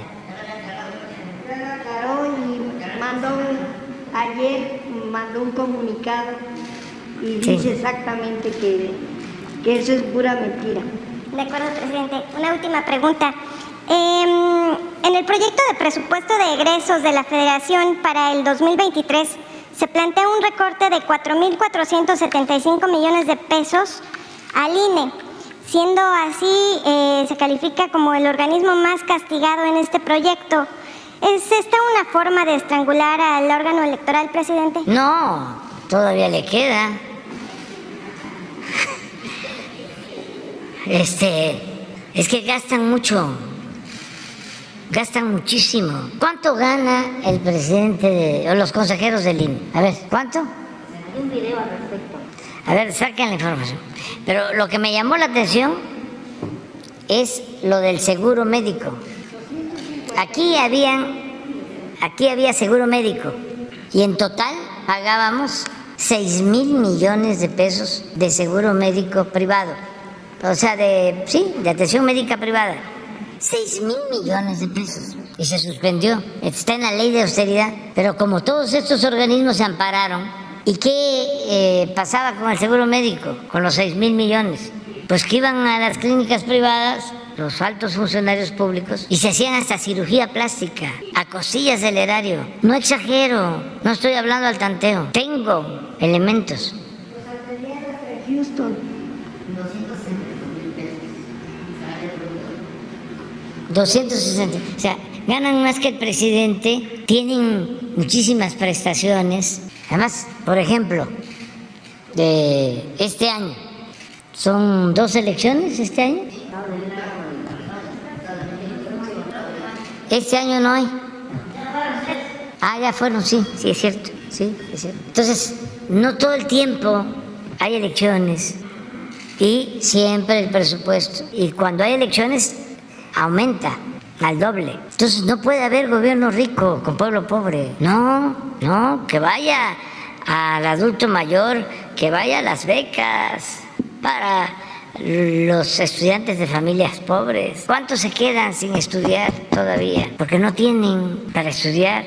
Y la atención médica, que todo el mundo tenga la posibilidad de atenderse y que ese dinero se utilice para que haya tratamientos de hemodiálisis en todos los hospitales. ¿Cuánto sufre la gente por eso? Y hay que ahorrar.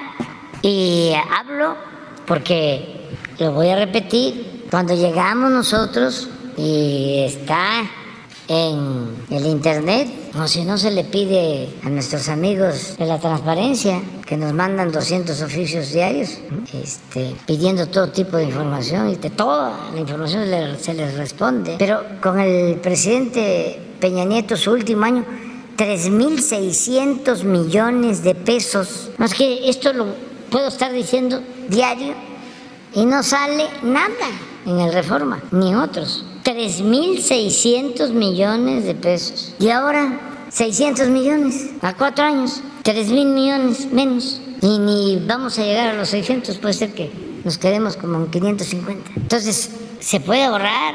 Aquí está. Pon de nuevo el cuadrito de las universidades y comparen con otras universidades. Pero eso no lo van a ver en el Reforma gasto operativo. A ver si así está la UNAM o la de Guadalajara. Mire, 1.76, 1.91, 1.70, 1.49, maestros, instalaciones. Y así debe ser todo. Ustedes saben eh, si en el Reforma eh, ha sacado algo de que Calderón le dejó comprado al presidente Peña un avión con un costo de casi 7 mil millones hacia adelante. No, pero no solo que hayan sacado que compraron un avión de lujo, sino que el avión no se usa porque técnicamente solo es factible o eficiente volarlo en viajes de 5 horas, que es lo que se puede hacer desde Cancún hasta Tijuana. Pero no se puede volar de México a Oaxaca, ni de México a Guadalajara. ¿Y cómo compraron un avión? que no lo pueden utilizar, porque no se puede utilizar para viajar en México, solo para ir a Europa. ¿Cuántas veces se puede ir a Europa siendo presidente? Pues dos veces, y eso ya viajando bastante, dos veces al año. ¿Quién cuestionó eso? ¿Quién criticó eso? Nadie. Todo era aplaudir y callar como vasallos. Entonces, eh, el que se eh, disminuya el presupuesto destinado a aparatos onerosos, a lujos, lo voy a aplaudir siempre. El problema de México eran tres cosas. Una fundamental, la corrupción. Y hasta se puede decir que las otras dos se derivan de la corrupción. Principal problema, la corrupción. Dos, la impunidad porque hay corrupción en otros lugares, no como la que había en México. En eso estábamos en primer lugar. Pero en esos otros lugares donde también hay corrupción, no hay impunidad, o no hay tanta impunidad. Aquí, las dos. Y lo tercero, el derroche, el este, gasto superfluo, innecesario, los lujos. Entonces, no, el dinero es del pueblo, el dinero del presupuesto. hay que cuidarlo. Y nada de comidas este, costosas y vinos y viajes al extranjero y meter viáticos y viáticos y viáticos para todo. Ah, y asesores y publicidad porque también defienden mucho al INE por la publicidad. Entonces, yo lo veo bien que ese dinero se utilice en apoyo a la gente y que todo el mundo haga un esfuerzo para ahorrar. ¿Por qué este, nos va bien y tenemos un peso fuerte? Porque no nos endeudamos. ¿Saben?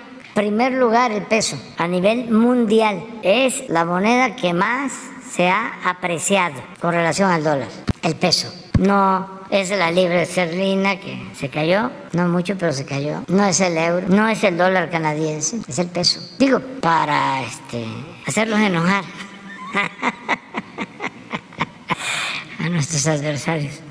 Este, y, desquitarnos un poquito eh, de todo lo que, lo que cuestionan y a veces insultan, pero vamos bien. Y al final va a ser el Congreso, va a ser eh, la Cámara de Diputados, que es la Cámara que tiene la facultad de aprobar el presupuesto, facultad absoluta, y ellos van a decidir. Pero imagínense, si no se tuviese mayoría, y aquí no se necesita más que mayoría simple, la mitad más un voto, pero si no se tuviese mayoría, no, los conservadores nos quitan el presupuesto para los adultos mayores, nos quitan el presupuesto para las becas, nos quitan el presupuesto para los jóvenes construyendo el futuro, nos quitan el presupuesto para el programa Sembrando Vida, nos quitan el presupuesto para que la atención médica y los medicamentos sean gratuitos y quizá ellos no, pero se los ordenarían, porque ellos de una u otra forma hay legisladores del bloque conservador que vienen de abajo.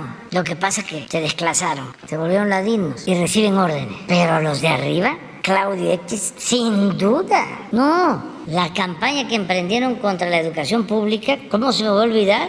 Lo que le hacían a los maestros. Y él encabezaba. Acusaron y metieron a la cárcel a dirigentes de maestros de Oaxaca. ¿Y saben de qué los acusaron? Maestros honestos de lavado de dinero. Esa campaña encabezada por Claudio X González. Y el Reforma sacaban ocho columnas.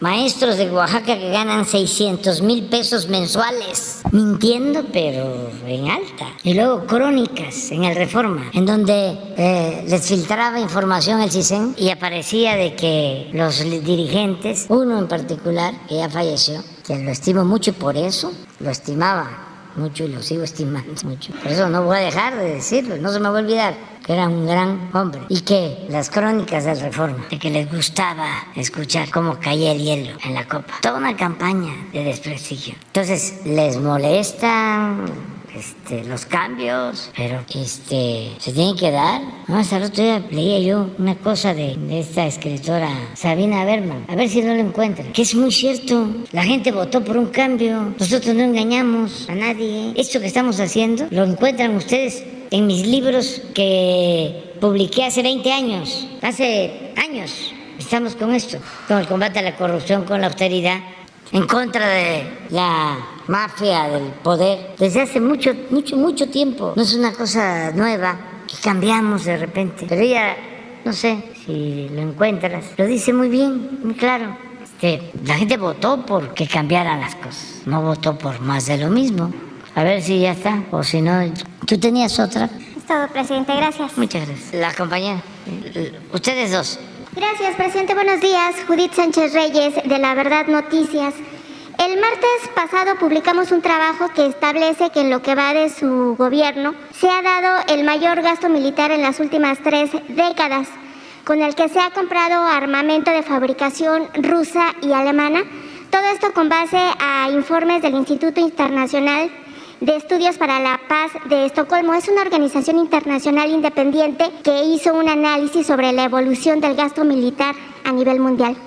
En este sentido, eh, preguntarle si este armamento que se adquirió es eh, de última tecnología, si eh, obviamente ante el conflicto con Ucrania, Rusia ha podido cumplir con el mantenimiento a helicópteros y otros vehículos de guerra que se adquirieron, si también este armamento, bueno, pues eh, tiene el nivel para enfrentar al crimen organizado, que como sabemos, bueno, pues está, cuenta con, con armas de alta tecnología y sí, y por qué más bien, por qué su gobierno decidió incrementar exponencialmente el gasto militar. Pues este, me sorprende. ¿No tenía usted esta información? No, no, no. No hemos comprado ningún helicóptero a Rusia ni nada. Este, en el caso de armamentos no creo, pero de todas maneras hoy te vamos a informar sobre esto. Este, no, eh, lo más seguro es que sea una, una noticia falsa. pero eh, esta información es de este instituto y de ah, Pero es que esos institutos, no, esos aparecen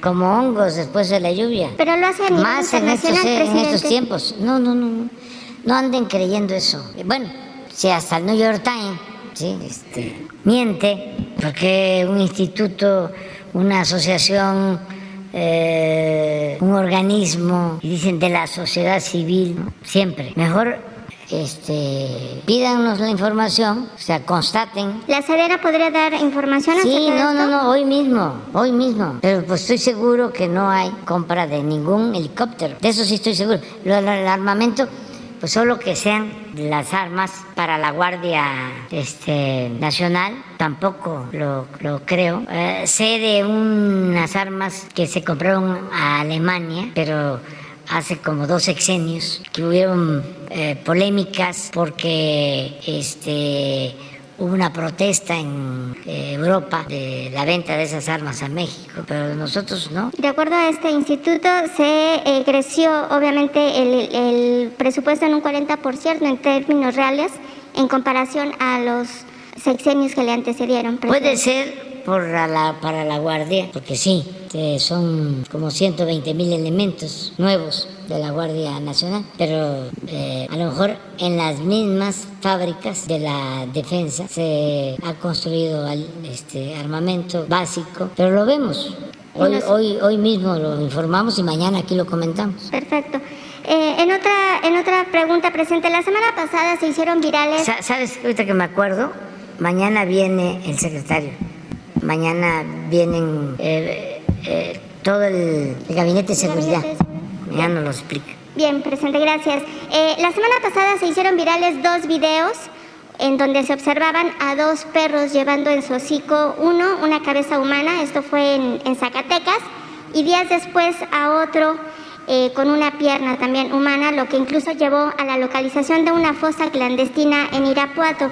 ¿Qué información tiene al respecto, presente? ¿Qué acciones pues eh, conllevaron a las autoridades de seguridad pues con respecto a estos seguramente están investigando sobre los casos estos y ya van a informar ¿cuándo darían información? ¿el, jueves? Mm, sí, sí, el jueves puede darse a veces no queremos dar mucha información de este tipo porque pues, este, no queremos parecer alarma pero si ustedes lo piden, sí, todo. Bueno, porque causó, por supuesto, mucha reacción en, las redes sociales y fue algo... Además ahí eh, tiene que tomarse en cuenta eh, lo de redes sociales. Cuando dice redes sociales, no crean que es todo el pueblo, ¿eh? por ejemplo. Y cuando se dice, ahora que hablaban de las universidades, este, todos los académicos o también los alumnos, pues no, es donde hay conflicto, ¿sí? que, dos, tres escuelas,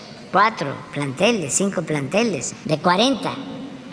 Y siempre se eh, plantea ¿no? que, que, es, este, es, así general. Pero de todas maneras, aquí nosotros damos la información. Y por último, presidente, eh, prestadores de servicios de limpieza de distintos órganos públicos fueron notificados sobre el requerimiento de la firma de un convenio unilateral con la aceptación de ajustes económicos a los contratos marco con los que operan sin conocer en qué consisten. Estos ajustes o reducciones podrían afectar directamente a los trabajadores, toda vez que no se podría cubrir el sueldo mínimo que ha ido en aumento, mientras que los costos de los contratos marco han presentado una, una disminución en el monto a pagar en, el, en lugar de incrementarlo. Esto, bueno, pues deja, por supuesto, abierta la puerta a que empresas irregulares puedan ofrecer estos servicios, poniendo además en riesgo pues los, los, em, los beneficios de los trabajadores al no respetar justamente las prestaciones ni los sueldos, ya que operan en esquemas donde sus empleados no generan antigüedad ni están dados de altas en el IMSS, por mencionar algunos ejemplos. En este sentido, nos gustaría saber cuál es su opinión, sobre todo cuando su gobierno ha sido impulsor justamente en que las empresas operen en el marco de la legalidad, dejando pues, de evadir impuestos y sobre todo eh, protegiendo a los trabajadores y dejando a un lado pues este modelo del outsourcing. Pues sí, hay que hacer a, un lado el outsourcing la subcontratación y se debe de pagar a los trabajadores lo justo con todas las prestaciones. ya se tiene que ir, básicamente. Estos prestadores de servicios que tendrían que, estar eh, regulados, tendrían que tener Tienen que ir a, este, a la Secretaría del Trabajo a presentar su denuncia, porque tienen que eh, estar inscritos, son trabajadores. lo otro es una simulación, es para no pagar las prestaciones que les corresponden. Por eso se modificó la ley. Pero ese es un caso, el que estás este, describiendo, en el que es un trabajador que tiene derecho a un salario justo, a prestaciones y el derecho a asociarse. No puede ser un contrato eh, de estos de outsourcing. Si nos dan los datos, incluso nosotros lo vemos. Bien, presidente, gracias. Quería preguntar este el compañero que viene a ver vamos a darle me, me quedo contigo pendiente sí pero es para un si, si quiere hablar Néstor Prieto ándale Muchas gracias. Néstor Prieto, del portal de Política Internacional Descifrando la Guerra. Eh, tenía dos cuestiones. La primera de ellas eh, referida a la política exterior mexicana respecto a un conflicto muy importante que seguimos con mucho interés en, en España, pero en toda América Latina, que tiene que ver con el Sáhara Occidental. Eh, México, como bien sabe, reconoce a la República Árabe Saharaui Democrática desde 1979. Fue el segundo país de América Latina que, que lo hizo después de Panamá y, tiene mucho que ver y es muy importante conocer la posición de México porque es el país más poblado que reconoce a, este Estado de soberanía limitada, que tiene un conflicto abierto con Marruecos y que además tiene varios rasgos culturales y de historia política común con, con México. Fue colonia española durante casi 100 años, es el único pueblo árabe que habla castellano junto con Guinea Ecuatorial y eh, recientemente ha reavivido su conflicto porque, como bien sabe, eh, hay una parte del territorio ocupada por Marruecos, hay una franja del territorio que controla efectivamente la República Saharaui y el Frente Polisario y eh, el Gobierno de México, históricamente, eh, ya desde, desde los 70, pasando por la administración del PAN, del PRI y ahora también con Morena, ha mantenido su reconocimiento internacional a esta República, se ha pronunciado en Naciones Unidas a favor del derecho de la autodeterminación, que es uno de los pilares de la política exterior mexicana, y más recientemente en el Consejo de Seguridad de Naciones Unidas, del que México es miembro, ha reiterado ese principio. Eh, usted, de hecho, en su toma de posesión también se reunió con el presidente Brahim Gali, eh, el homólogo saharaui, y la cuestión es, eh, habiendo este conflicto, que es cierto que quizá no llena tantas portadas en una situación tan internacional, tan convulsa, ¿cuál es la posición que tiene tiene México y qué medidas va a tomar o ha tomado para garantizar ese derecho a la autodeterminación del, pueblo saharaui que usted eh, ha defendido y que ha defendido todas las administraciones, pero esta última con, especial énfasis. Muchas gracias. Pues es eh, mantener la misma política de autodeterminación de los pueblos y eh, la Secretaría de Relaciones Exteriores seguramente está atendiendo este asunto y si es necesario, pues eh, México, por su política exterior, se va a pronunciar. Eso es lo que podemos decir. México es firme en su apoyo entonces a, Siempre la va, Sí, si ya se ha expresado desde los años 70, va a continuar con la misma política. Y en segundo lugar, eh, presidente, aprovechando también eh, que usted se va a reunir muy mm, poco tiempo con, Gabriel Boric, con el presidente Alberto Fernández, eh, hay una tendencia en América Latina, con las últimas elecciones con victorias de distintos gobiernos progresistas. México tiene una política exterior muy bien definida, clara incluso en la Constitución, que es un caso casi único en el mundo, con principios muy firmes, el de no intervención, respeto a la legalidad internacional, autodeterminación, etcétera pero eh, evidentemente esos principios que también se han mantenido en el tiempo se han interpretado de manera muy distinta con los gobiernos del PRI, con los gobiernos del PAN y ahora con, usted. Usted ha tenido una apuesta muy firme por la integración latinoamericana, eh, lideró la CELAC, la presidencia pro tempore, que se la dejó a Alberto Fernández recientemente, eh, su administración se ha mostrado también muy crítica con la OEA, ha tenido posicionamientos duros por la posición de Estados Unidos en la región. Hemos visto recientemente iniciativas en, la OEA precisamente respecto a Venezuela, también una posición asertiva hacia Nicaragua o, Venezuela que se han desmarcado otras posiciones, una condena muy recientemente, el viernes, eh, respecto a Cuba también de apoyo. Y la cuestión es, eh, en, primer lugar, ¿qué diferencia, pese a que se mantengan los mismos principios, su política exterior de la de gobiernos exteriores? Y en segundo lugar, esa apuesta por por, la integración, esa apuesta por garantizar una América Latina más unida, eh, ¿cómo cree que se va a concretar o cómo cree que se va a recordar este gobierno de la Cuarta Transformación ahora y en sexenios venideros, si es que continúan, para garantizar esa, ese sueño, esa meta que eh, a día de hoy en América Latina sigue sin materializarse en toda su, capacidad? Muchas gracias. Bueno, yo pienso que debe de eh, procurarse el sueño de Bolívar la integración de nuestra América, como diría Martí, con eh, el agregado de que tiene que ser la unión de todo el continente, incluyendo Canadá y Estados Unidos. Se tiene que buscar una integración económica, comercial, eh, política, con respeto a las soberanías de los países. Ese es el planteamiento que tiene México. Pero eso eh, va a significar un cambio también en la política, sobre todo de Estados Unidos, para con América Latina y con eh, el Caribe. Han habido este, signos positivos, diría, otros no. Es positivo el que se haya reconocido eh, sin dilación el triunfo de el presidente Petro en Colombia. Es positivo el que se haya también reconocido el triunfo de Lula. Em, es positivo el que eh, no tengan una actuación mm, injerencista en el caso del Perú, porque se ve que ahí este, es más la alianza eh, de derecha, el conservadurismo. Me da risa porque es eh, la alianza Fujimori-Vargas Llosa. Les recomiendo que lean el libro de Vargas Llosa que se llama Como pez en el agua, después de su elección, cuando enfrentó a Fujimori. Pero las vueltas que da la vida, cómo cambian las cosas. Pero no veo ahí eh, injerencismo estadounidense. Es positivo también el que se estén reiniciando relaciones con Venezuela, de Estados Unidos con Venezuela. Es positivo el que, ya va como la quinta llamada, este, el que no se hayan pronunciado en contra, que no deberían de hacerlo, pero antes sí, actuaban así con mucho protagonismo, en eh, el restablecimiento de relaciones de Colombia y Venezuela. Todo eso es muy positivo, muy positivo, desde luego la relación con nosotros de mucho respeto, de mucho respeto, del presidente Trump y del presidente Biden, de los dos. Si acaso, bueno, no, no, quiero hablar de lo positivo porque hay elecciones mañana en Estados Unidos y mejor nos quedamos callados. Este, mañana hay elecciones que son muy importantes en Estados Unidos. Y entonces, este, pero bueno, regresando, yo pienso que es posible una integración completa.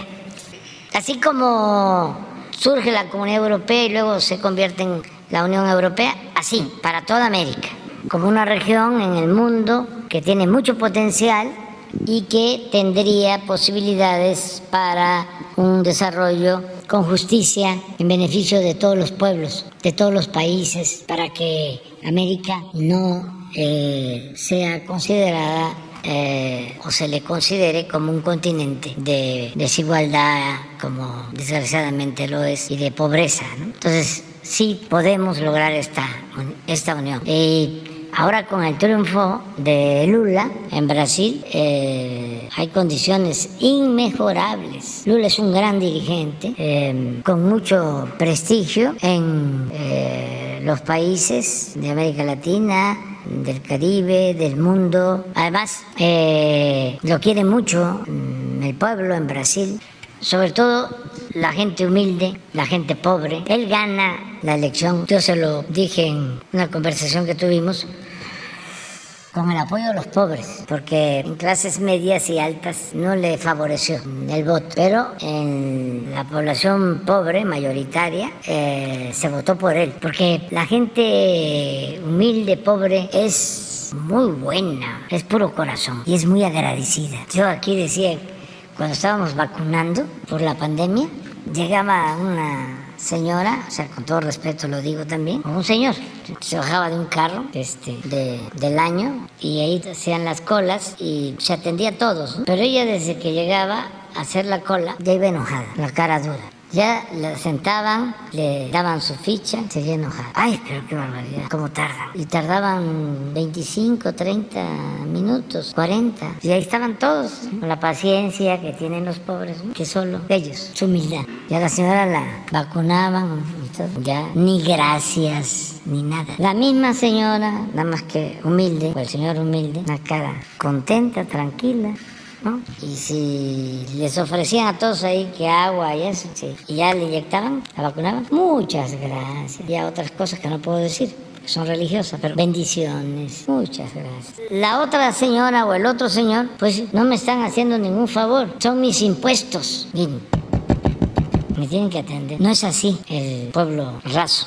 Es otro. Este, entonces, no lo dejaron de querer a Lula. Hizo un buen gobierno, eh, lo metieron injustamente a la cárcel, ya se pueden imaginar las campañas en contra de él, y sale y ese pueblo, de agradecido, vuelve a votar por él. Porque también el pueblo sabe quién tiene eh, amor por ellos y quién no, porque el pueblo no es tonto. Lo mismo pasó en Bolivia. Eh, dan el golpe de Estado, quitan a Evo, sienten también los conservadores racistas, porque ahí este, habría que agregar eso, de que ya pasó y vienen las elecciones, los indígenas de Bolivia calladitos, sin decir nada. Evitaron la violencia, actuaron con muchísima inteligencia. No hubo derramamiento de sangre, no cayeron en la provocación. Se confiaron los conservadores pensando, no, ya, porque también suele pasar que como manejan los medios de información,